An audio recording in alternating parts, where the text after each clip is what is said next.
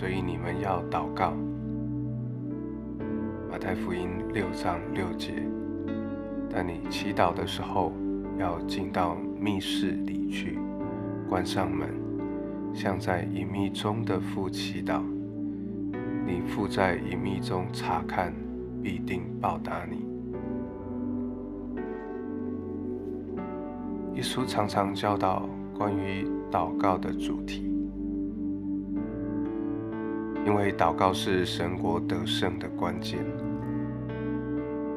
同样在路加福音的十一章一节，门徒恳求耶稣：“求你教导我们祷告。”耶稣在登山宝训，便将主祷文教导门徒。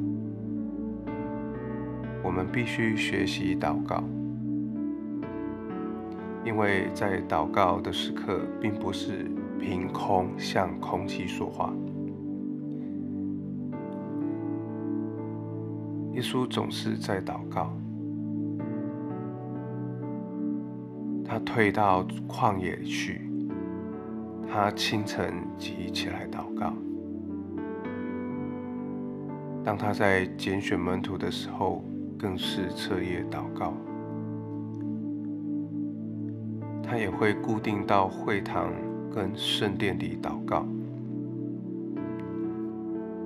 他一生中所有大重大的事件或重要的决定，他都祷告。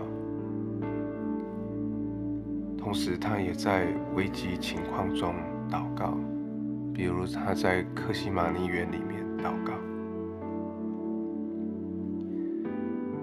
耶稣的一生中，完全浸透在祷告中。因此，耶稣的祷告生活就是我们最好的榜样。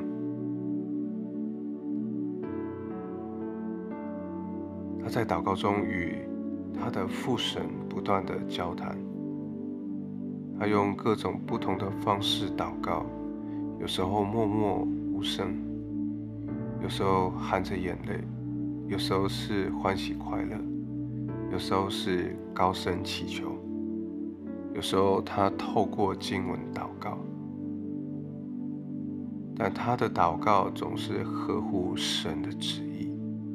耶稣知道，他的门徒若不例行祷告生活，将一事无成。世界上的价值观是：只要你是聪明的，是强壮的，是有钱的。或有人脉的，这才是重要的。但是在神的国里，神国度的价值，最重要的却是与神的关系。让这份关系被建立起来，唯有透过祷告。因此，不论我们缺乏什么，神都有。无论我们需要什么，他都可以给我们。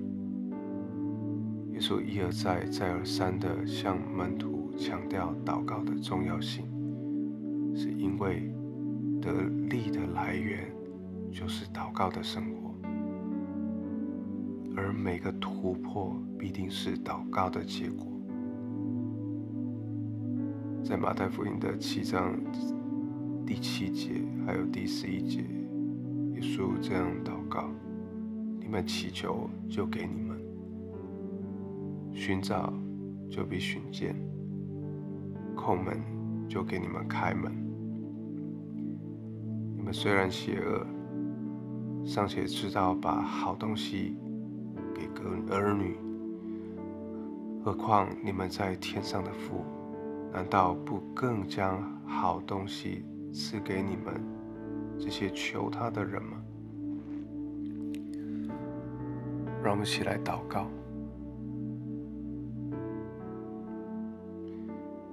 亲爱的父神，求你帮助我祷告，教导我祷告，